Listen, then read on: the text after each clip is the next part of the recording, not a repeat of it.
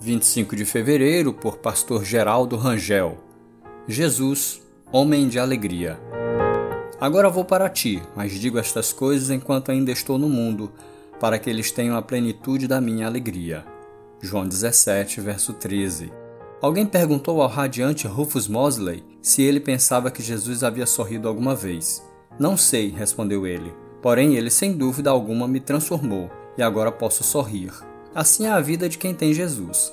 Havia alegria onde quer que Jesus estivesse. Sim, Jesus foi um homem de alegria. Aliviou dores, renovou esperanças, alegrou os tristes e desesperados, satisfez necessidades, deixou felicidade por onde passou e cativou as crianças que se sentem atraídas por pessoas alegres.